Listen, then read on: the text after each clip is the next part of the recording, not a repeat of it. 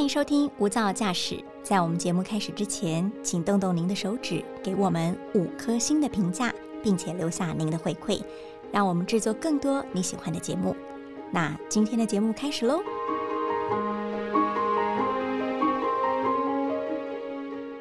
无噪驾驶，我是郑佳琪。一百个采访现场，您可以想象吗？有人卖菜可以卖到把自己给贡献出来，而且他感谢天、感谢地，还感谢所有的人。到底他在做什么事情呢？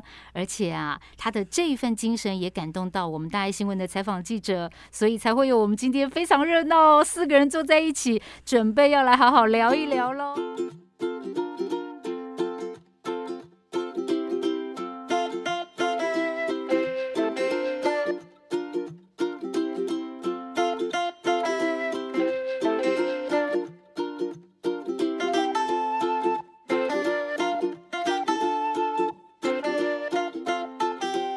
先要欢迎我们中部新闻中心的记者郭月玲，以及他的采访对象陈新豪、陈怡如，欢迎欢迎。Hello，佳琪姐，佳琪姐好。我们今天一开始要从身份来聊起，怎么说呢？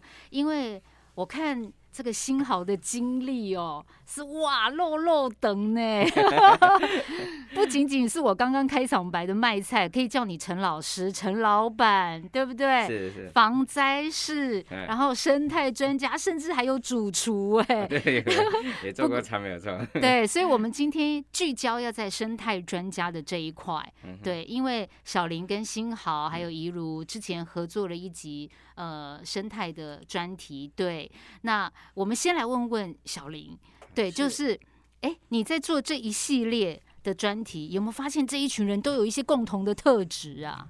报告有哦，我们这一次这个系列专题有四集，那去了云林、南投、台中，那主要是讲生态以及动物保护。那么这些受访者当中，包括新豪，我觉得他们都有一个非常特别的点，叫做。呃，很有热忱的心，然后而且新豪很特别的是，他会一直不断的去 update 自己，更新自己，探索。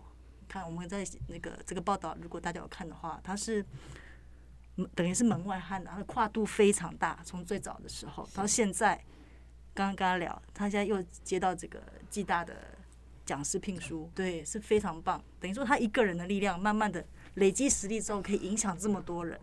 所以我觉得他们的特质就是很用心，然后非常的具有热忱，即便要走一条很困难的路，无什么人咧行路了哈，愿意坚持。哇，我看到新豪跟怡如的眼神，炙热的眼神，真的有哎，真的有。而且我们刚刚聊了一下，就是。新豪现在还有另外一个绰号叫做白鱼哥，听说对，听说这一集专题播出之后有热烈的回响，来跟我们分享一下。哦，嗯，确实真的也是很非常非常感谢哈，因为我真的也被吓一跳哈。哦，那么多的大家将来关注这样的话题，那其实因为我以前就是，其实我我以前就学电脑。修电脑啊，是资管系出来。那其实我在之前也有曾经学过工科，像机械工程啊，或者是机械制图。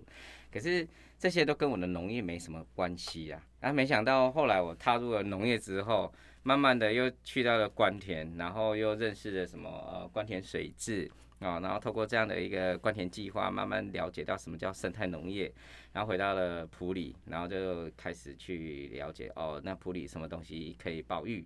然后没想到茭白春天里面有白鱼哎，对 对，然后后来我又认识了，因为这一次有那个白鱼伯，我都叫他白鱼伯哈，一个中中阿伯了哈，八十多岁的阿伯，对，八十多岁，然后。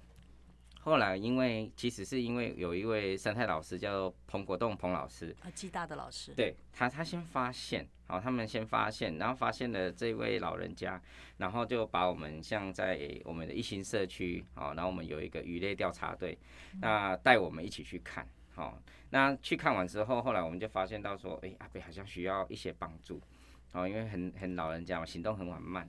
那其实他会一直会住在老家的原因，其实是因为他可能因为要照顾他的弟弟弟，所以他就是变成说他没有跟着他的孩子到别的地方去啊，所以说哦他就一直固守老家啊。但是这个地方呢就很巧合了，居然有一堆白鱼在那边，就在他的田里面的涌泉口，是超多的啦。然后后来因为这只鱼哈，它坦白讲，真的，它真的身世也有点可怜哦。所谓的可怜就是说，全世界只有台湾有，那台湾呢，大概就剩剩下像中部地区有，哈，像普里啦或台中新社。然后他如果讲讲比较可怜一点，如果他在台湾死光了，那就代表有可能全世界就死光了。哦，所以它是我们台湾的一个宝。可是因为它太小只，它不是那种经济鱼种，所以它有可能就是大家不注重它啦，因为不会想要去，呃，以前呢像乌锅鱼啊，大家要养一堆，好或到处放。可是这种没办法，它需要在很干净的水里面，对。然后也因为这样的机缘，呃，我都叫为白玉伯嘛，啊，所以我就被人家比较叫成叫白玉哥。是，对 对对。我补充说明一下。这个新好很用心，为什么？因为我们在拍摄的过程当中，他会不断的提醒我们，拜托哎，唔当去的阿伯处哦。为什么？是因为他这个地方太珍贵了，那一群教客需要被保护。如果有心人，也许透过某一些影片的片段，怕被辨识出来，对阿北会造成困扰。所以在拍摄的时候，我们会特别注意，然后也借此觉得新好是真的很有同理心。哇哇，真的是。专题播出来之后，不仅回想，然后也让我们了解到，就是哎，当初为什么会跟这个白鱼博有这样的姻缘，对不对？对，好的缘分，然后大家一起投入生态保育的这一块，对，所以说到要很多人来做，就得提到新豪旁边的这位贤内助 喽，一如一如要来出生喽。一路看到新豪这一路走来，对他刚刚有特别讲到说，哎，旁人的肯定很重要，因为那代表一份支持的力量嘛。对，那你平常看他这样子为这个台湾这一块土地啊招种啊，你自己从旁怎么样去肯定鼓励他？就是会觉得说他这样子的用心的话，会让就是刚开始会觉得说怎么要那么辛苦，可是。觉得说看到那些跟他一起去救那些白鱼的时候，自己去身同感受，会觉得说那些鱼儿真的是需要人类啊，去给他一个好的一个生态生存的环境，然后去不要去破坏它。然后有时候会看到这样这一幕的时候，就会还是会支持告诉他说，就是他这样的努力是值得的。嗯，就是继续继续要持续下去，对，很辛苦。那刚刚新豪提到了，就是哎，怎么样跟白鱼博结缘的过程，怎么样一起共同投入帮这个台湾白鱼找水源的这一块。那你当初怎么会一脚踏进这个生态领域的这一块行列里头？对，是因为家学渊源吗？哦，不是不是，其实大家可能会很好奇，为什么我从一个就是呃，可能是以前然后都会认为我好像是科技新贵，对，学资管的，对对对，应该是去公司上班啊，做人家的那种资深工程师那一类的工作，但是后来哦，我我毅然决然离开这样的环境，是因为。诶，可能很久以前，我还记得大家记得那个南亚大海啸嘛。嗯。然后后来我我那一年，因为我都会收集资讯嘛，然后我就收集那时候的气候变迁。我想说，哦，怎么会台风一年有十几个，然后隔一年二十几个，然后一直在累加，然后地震从那种很小时候都是四点多，台湾四点多就很很大了。嗯。后来一直到我经历过九二一那时候，哦。不得了，嗯，哦，怎么会这样？我开始有一个问号，我就会开始去探索。然后，因为我也不是当时也不是什么生态界的人呢，也不是什么农业界的人，然后我就就开始只是单纯的收集这些资讯。可是这些资资讯告诉我一件事情有问题，哦，它一定有原因有因果。那我就开始着着手去研究的时候，就发现到哦，诶，国外的小朋友因为饥饿没饭吃。哦，来不及长大就拜拜了。那台湾那时候的状态是，我们的菜多到要耕除当肥料。嗯，我们是一个台湾是一个非常富足的一个国家，它太多太多的资有，应该是说说人民至少还不用怕饿到，哦，饭还可以吃得到。好，那菜可以多到可以当肥料的时候，那为什么不能把这些菜拿给国外，透过任何的方式？哦，就算是送也好啦，低价卖也好，或者是有些人是哦，我们利用任何管道把它送到国外去，让这些小朋友，让这些来不及长大的人吃到，能够感受到，哇，活着真好。哇，嗯，对不对？那时候我就想说，奇怪，为什么我们我们我们这么有能力，我们可以生产这么多的粮食，那我们怎么没有好好的想这件事情呢？哈，所以当时我就开始，后来有一天我就真的跑到佛祖面前去许愿了，我就是说，哦，我我这辈子要从农，哇，我要从农，然后我有没有机会透过我的推广，跟我有关系连接到的，好，不管是什么样的关系，只要第一个能够了解环境的好，第二件事情，如果搞搞不好我的朋友听完我的理念之后，他也传达出去了，哎，刚好就他的朋友把这个菜送到国外的小朋友手上去，是不是也达成了这个目标？虽然不是我自己做到的啦，哈，那我心里面就会觉得人生过得很有意义，也会很开心。哦，因为我觉得，我觉得有时候哈，有很多的，我我我我很相信，就是先佛他们示范的一些行为。哦，那我我觉得我也没办法做什么，但是至少我可以做这件事情。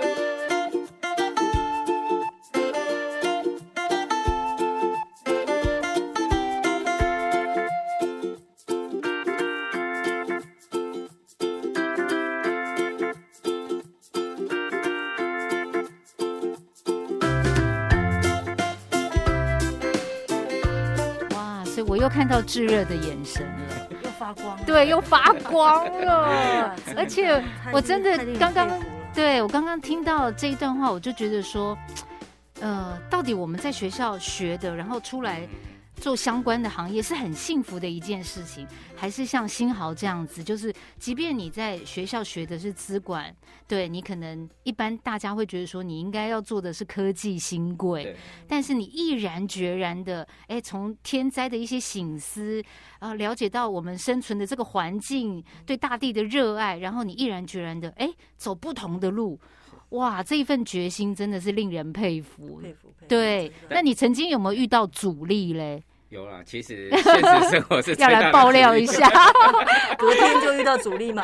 没有没有没有，就其实哈，这个像我当时有这样很好的一个愿没有错，但是在嗯走的过程当中，没错，关关难过关关过。好、嗯就是说他确实有，我也曾经，诶、我我曾经去关田的时候，你知道吗？身上剩下一块钱的感觉是什么？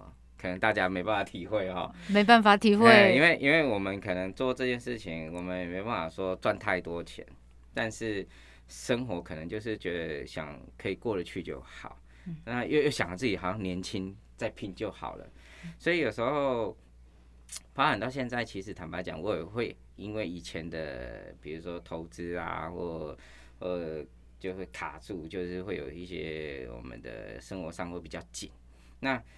农业哈，真的不像大家想的，它不像工业，它不是电脑做出来马上就卖给你，它它是有生命的、啊，它是要从小照顾到大，这个我太太最清楚，从小照顾到大，照顾到好，还要不能被嫌哦，啊，然后很多人可能不清楚说，为什么生态跟农业之间到底生态多了什么？啊，农业又多了什么，或者是少了什么，不知道。可是我们在现现场就看到了，我们做生态会被虫咬，哎、叶子上有洞，嗯啊，如果被嫌的话怎么办？那我们就卖不出去。所以你看哈，我说解释解释这这这个过程其实是很辛苦。所以我为什么说想要去推广教育？因为扎根教育，如果要翻转这个世界，真的要扎根教育。嗯，对，有辛苦，当然也也有这种欢喜收成的那个时刻，对不对？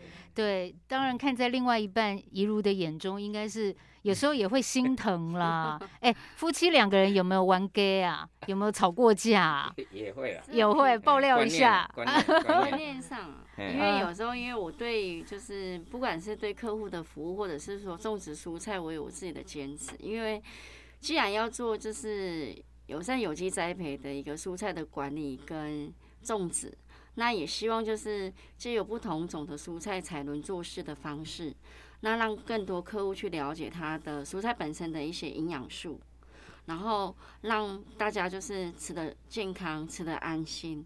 嘿，那当然这方面有时候在环境的的卫生层面上，我就很要求，是，所以他就会说，为什么农场应该是要不要太过干净啊？要对传统的观念是这样，但是在我的观念里头，我觉得实际上蔬菜也可以把它做的很精致化，是。然后让大家觉得说，哎、他来到这里就是让觉得是很很放松，然后环境是很优美的。对，这是我的一些理念啊。对，就是生态跟美也是可以结合的。对找到那个平衡点的，对对。那其实我们回过头来看到小林做了这一系列的动保协奏曲嘛，对不对？然后今天又访问到新豪跟怡如，就是生态保育的这一块，有没有觉得就是我们常常觉得做生态好像曲高和寡？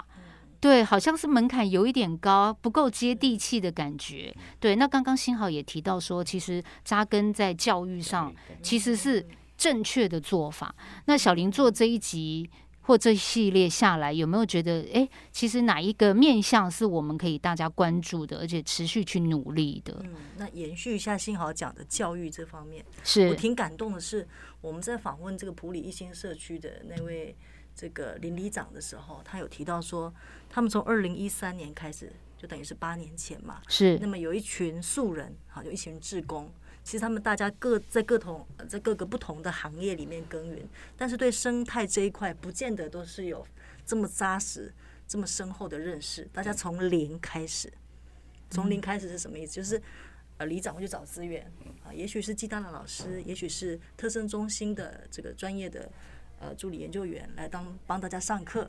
那个知识，那个对生态的认识，是一点一滴累积起来的。重要的是你要勇敢踏出那一步。如果你的家乡也这么幸运的，也在为有某一群人在为这个生态努力的话，我觉得我们有愿就有力啦。哈嗯就是是困难就是困在原地就很困难嘛。但你勇敢踏出那一步，主动去接触、去认识，也许你也可以成为像新豪这样这么这么棒、这么有热忱的职工。嗯那是为我们家乡、为土地在努力。然后又或者，如果哎呀，我的这无闲，拢无时间要去做志工，那法度没关系，我们也可以从支持友善、无毒啊、这个这些农作的这个角度切入，我们就去支持他们这些为土地努力的这些农友所生产的农作物，我觉得这一块也很棒，对不对？嗯让他们知道说，诶，你们前面第一线的人在打拼，后面有我们这些知道你们很辛苦的消费者在支持你们。就像幸好去帮这个阿伯卖这个茭白笋一样，是哇一刚起是在在偌济幸好一百斤是不是？诶、应该快。大粒瓜细粒瓜，他多忙对啊！两袋，就是说它它其实蛮重的，因为有时候你你你你你也去过嘛，那个深山，哦 很多普里人其实就已经把那边当深山了哈。哦那那那，因为那边的话，我觉得就是说，其实刚刚小林姐六六公有支持这件事情啊，因为我们在现场哦，其实最怕一件事情就是说热度不够。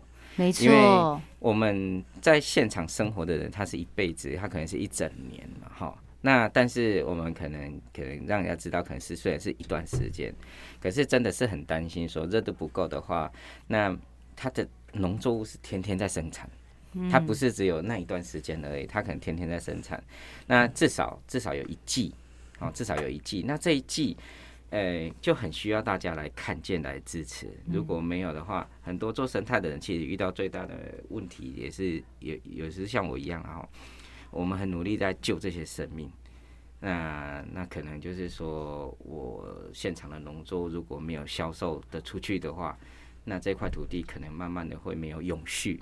没有永续的土地的话，很容易会变成所谓的可能基础嗯，盖房子哦，或者是变停车场，哦开发掉了，对，或者是干脆就不要做了，对。嗯因为太辛苦了，没有赚钱的事情，大家都不大想做。好。是。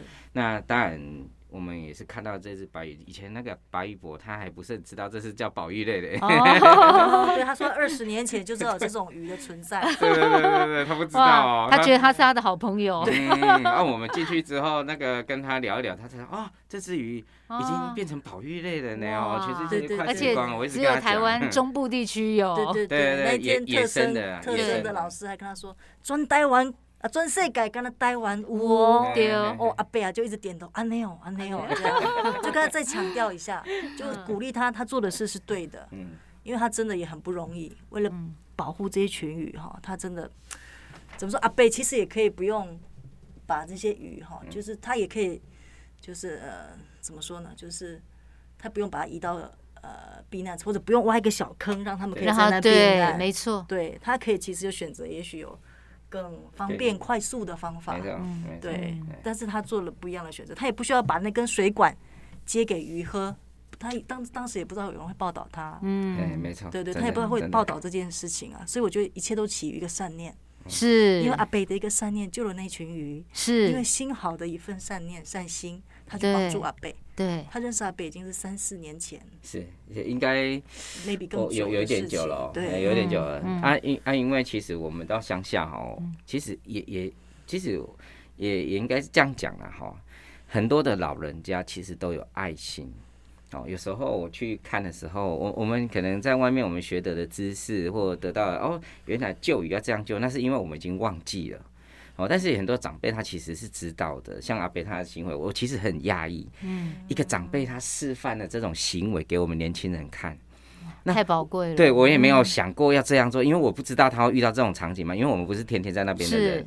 然后阿北他这样一放，哦，原来你看旧鱼的一个起心动念哈，我觉得这是一个很好的教育，因为哪怕只是一个小小的善行为，好，我们去做了，慢慢的它也会变成一个很大的一个善行为，对不对？那那如果说如果每个人都有这种的想法，有这种经过这种教育之后，那是不是以后会有很多人在不同的地方做着跟一样的事情？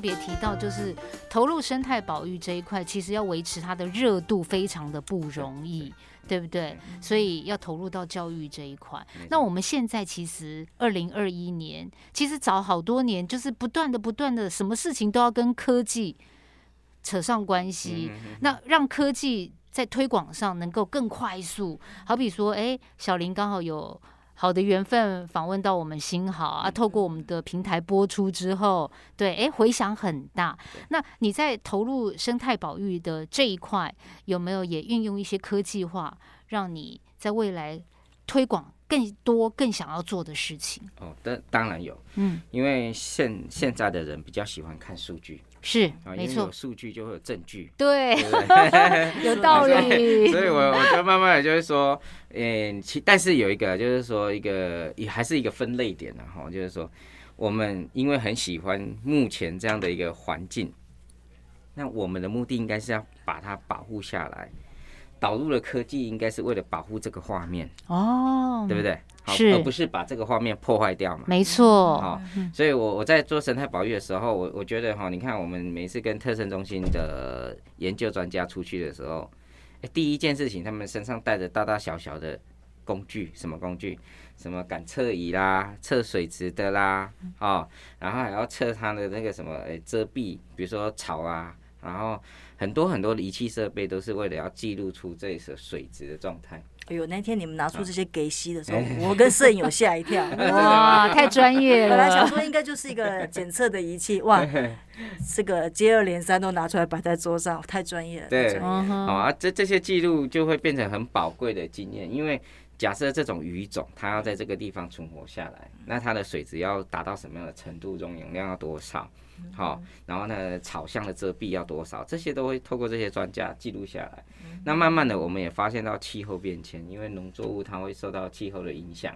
那农作物种不起来，当然就不会有继续会有水田这件事情。好，那所以说，怎么样让农作物长得好，让这块土地永续，就变成我们需要用数据来证明。哦，比如它的气温应该是在符合几度，像茭白笋，很多人都不知道茭白笋事实上它也不是笋子。啊，为什么不说不是笋子？因为它是就是以前它在周朝的时候叫孤米，草字头孤单的孤孤米，它是禾本科的，所以呢后来它被黑穗菌黑穗菌入侵它的身体，然后变成结合它的那个所谓的叫 IAA 生长激素之后膨胀结笋，好才因为有这样子才出现笋子，不然以前它是收米粒的哦。好，所以很多人不知道啊，但这是黑穗菌，它又只存在存活在改良厂他们的实验室哈，做出来是这样，三十度、十度哦，高于三十度它就休眠，低于十度它也休眠。所以你看哈，普里之所以能够种茭白笋，是因为它的环境刚好就在三十度跟十度之间，得天独厚的。对，没错，所以这个气候不能变啊，如果这个变的话，也种不出来了哦。你讲到气候。我想到新豪，他之前有提到一个点哦，他真的是很有心，他会去找这个涌泉啊，是，对不对？涌泉去找水脉，对，为什么要去找这些东西？呃，因为在农业的生产里面，最关键的就是水资源，水质好坏，在农业试验所的所有的资料报告里面都会讲说，pH 值中性的水浇灌任何作物都会长得不错。嗯，那水这种水质要从哪里找？目前我发现到最多就是涌泉。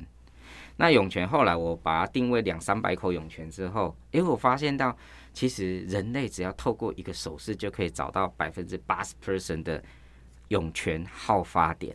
哦，这个很神奇，我说我们现场能够演绎的出来，凭空 想象。对，我知道你曾经带过社大的学生去做这件事，是没错，没错。什么样的手势？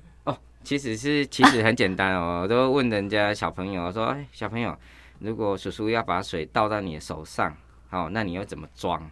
嗯，然后他就会很自然，因为没有任何东西嘛，他就只是做一个手势。你猜猜看他怎么做？用手捧吗？对，没错，就是这个手势。然后你看哈，你把这个手势稍微抬高，你就会发现到后面很多外面的山啊，哈，有涌泉，有涌泉的，你知道的。你比如说，你可能。知道了涌泉口去看看，它后面的山就长这个样子。所以从这个手的手势，对，然后从声音，然后从这些大自然的这些云雾现象，对云雾现象就可以了解找到这个涌泉，对不对？长知识了，长知 识。对，太棒 了。哎，那我知道，就是新豪跟怡如是已经吃素吃几年了。我是从国中到现在十十七十八岁那时候，所以现在四十二了嘛。哎，透露年龄了。哎，那遗嘱的话就要换他讲。吃素我吃十多年。哦，为什么会有这个因缘吃素呢？哦，像我的话是因为我帮妈妈许愿了。哦。因为当时妈妈有一个车祸，然后后来我就说，只要因为家人的关系，对，只要我妈妈复原。然后我就一辈子吃素，然后就真的复原了，所以不要乱许愿了，信念太强了，善心孝心，好，哎，真的会实现。那一如我知道是为了调养身体嘛，嗯，那段时间也也不是说为了调养身，就是自然而然就是想要就是吃素食的部分，然后就慢慢慢的从那个。方便素，嗯，然后就开始转转成就是吃整个全素这样子。后来发觉，就吃素真的是会让人家觉得就是比以往你以前有智慧时候要健康多了，神清气爽，精神也会比较专注。对对对，尤其是青好要东奔西跑，是。加不赢，嘿，但是他看起来永远就是气色很好，很好，精神饱满，对。对，比较有耐力啊，就是说你可能要走山路啦，好啊，或者是心情上的调试啊，或者遇到困境的时候，比较能够自己排解，哎可能就会有一个那有点像是就是好像天会帮我的感觉。但是哈，我觉得 太妙了。但是我在这边，我要非常非常感谢人间菩萨，我的，我的亲朋好友啦，哈，嗯我的朋友，其实在这段时间哈，给我最大的帮助就是他们。哦，有的人还有赞助我的，哦，还也有人就是说协助我，就是解决很多的事麻烦的事情。好，那我我觉得哈，很多很多的时候，真的很感谢这些贵人哦，因为有今天的新好，是因为他们。所以我我我真的要把这个荣耀回归给他们。如果我今天新好做的事情是对的，那我觉得我的身旁、我的身后这一这一这一团贵人，你们才是最大的功臣。哇，太感拍手动了！真的，我很感谢他们，真的哇，这一段真的。哇，有今天的新豪，要感谢背后的那一对大。拖拉库的他就是贵这么有感人恩心。有时候我们在联系，对，没我们在联，系的过程当中，他就一直强调说，也应该说我们也很有默契啦，会知道说保护生态绝对不会是一个人的功劳，没错它一定是一个是团队长期努力的成果。嗯哼，那我们就是，我就觉得他一直很有这样的概念，嗯哼哼，所以这他之前也很客气的说，姐姐，那你都在讲我，这样我，我说幸好你放心。我们就先通盘了解一下你们那个社区大家做的努力的方向是什么，嗯，那我们这样去平衡，好是去把它去了解一下你们说，哎、这群人做了什么事情？那当然，我觉得你的观念特别好，心态很正确，你的态度、你说的话会影响很多，也许想要跟你一样返乡是，热爱这块土地，返乡回来服务的青农，嗯哼，搞不好有人曾经会受过什么困境而放弃了。对对，因为现在流农率真的太太低，嗯很多人会觉得哇，青农好像探着嘴一个 king 商，嗯，其实没有，回来是层层的困难。那我觉得你是一个很好的典范。是，对，而且据说两位是连小动物，嗯，对，小动物都很很保护，对，要不要跟我们分享一下？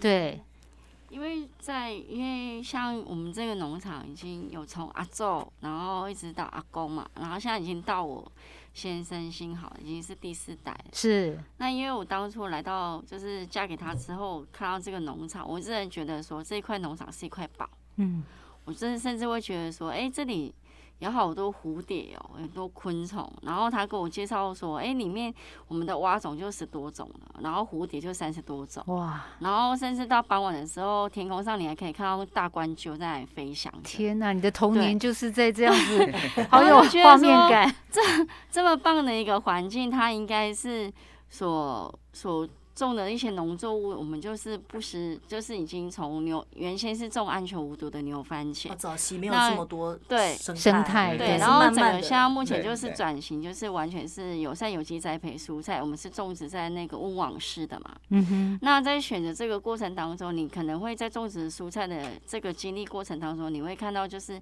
有蚂蚁啦，有蜘蛛啊，甚至蚱蜢。对，但是我们还是会希望，就是我还是会觉得说，像尤其是蚂蚁好了，我只是会觉得说，它虽然身躯小小的，它只是跟我跟我们人类长得不一样，但是它也是一条生命。嗯，那他们想要吃这些蔬菜，我就是整颗把它采收掉，把它放到外面去，让他们尽情享受哇这个 这个 大生菜的美食。真的对，所以我们是坚持是共共享，然后共好。的一个，心态跟理念在推广。那那我也曾经就是送蔬菜到那个餐厅去啊，然后那个厨师啊就在点菜的过程当中，他就看到那个蚱蜢。蚱蜢妈妈背着蚱蜢小蚱蜢在身上跳出来，然哦，后我就告诉他说：“哎、这就是我们农场的生态，我们的特色，蔬菜是完全不朋友的。”最佳代言人 就是他觉得超惊讶，怎么会发生这种事情？那甚至我常会跟客人说，如果蔬菜你带回去有看到蚂蚁或者是蜘蛛啊，请放放他们走。哦，好就有慈悲心哦，是，因为我希望说，我是希望你们吃到健康的蔬菜，但是不希望你们伤害到那些昆虫、蚂蚁这样子。哇，对，就还蛮感谢客户，都还蛮帮忙的这样子，都回去在整理蔬菜都还蛮小心翼翼的。啊，我我的部分的话，大概就是因为是农场户外的嘛，哈。那其实我有一个很重要的观念想跟大家分享，就是说，呃，其实有时候哈，你把这个场域，其实它本来就在这里，哦，它本来就是是这里的生活的住民。嗯但是因为我们人类，我们进驻到这个场域的时候，我们可能为了生活，我们必须要大量生产，然后慢慢的可能破坏了他们的环境。那所以其实生态保育，其实我们只是还给他们原来的居住地而已。哦，把那个居住环境，比如说我们做友善的生产或者是有机栽培啊，哈、那其实只是我我觉得啦，我们还给他合理啦啊，但是我我在我农场哈、花了四十多年，我们以前是梯田，什么都、嗯都没有，现在果树像森林一样。那四十多年的画面让我看到一件事情，就是说，哎，我还给他们生活空间，他们帮我工作，免费的劳员工呢，免费的员工，然后，然后你你说南宫呃生态链哦，就一物克一物嘛，哈、那那这是我亲眼看到，在台湾其实是可以达成的，但是呢，需要一点时间，急不得。哦，所以我那时候在影片里面有提到，真的要慢慢等待。哦，我也是等了四十年，但是做了这个决定，你你不要担心，现在有有一些范本可以看的，以前是看不到范本，所以大家会担心我这样做是对的吗？哦，会有一个很大的问号，因为不是每个人都有四十年可以等。对，没错，哇，这个观念很棒，对，而且我们要把我们居住的这个环境要还给这些生态、这些动植物，对不对？对，反而是我们去侵入到他们的生存空，间了，太多人为对。的干扰了。对，所以大家要共生共好啦，对不对？对强调这个概念，哇，今天很棒。最后，最后就是请新豪跟怡如，甚至是小林啊，嗯就是我们投入生态保育这一块啊，有没有觉得说，就是要维持那个热度，然后每个人贡献一点一点你的专业，或者是你有时间你就来共襄盛举，对不对？那个求救大家来，嗯 是不是要要要求救大家一起来投入这一块领域？嗯，对幸好呼吁一下。好，呃，我我我希望就是说很开心啊哈，今天能嗯够把自己的经验分享。是，那我更希望其实是希望大家如果有空。哦，不管你是工上班族也好，或者是你有空，你是自由业，或者是你是老板，啊哦，或者是你是地主，哦哦，那或者是你只是个学生啊，都没关系，因为很多的东西，我小时候是因为刚好跟着阿嬷工作，所以我对农在我的脑袋里面就有一点点记忆。嗯哼，那这些记忆慢慢到长大的时候，慢慢发酵。因为那时候我想说，我家已经有农田了嘛，哈。当然，我觉得有时候我我很多朋友其实知道说，一开始其实我是为了回来陪爸爸妈妈，有一个想说陪伴家人的这种心。嗯可但是回来还是要过生活啊，对不对？嗯所以呢，你可能要去学一些技术，有空一些课程。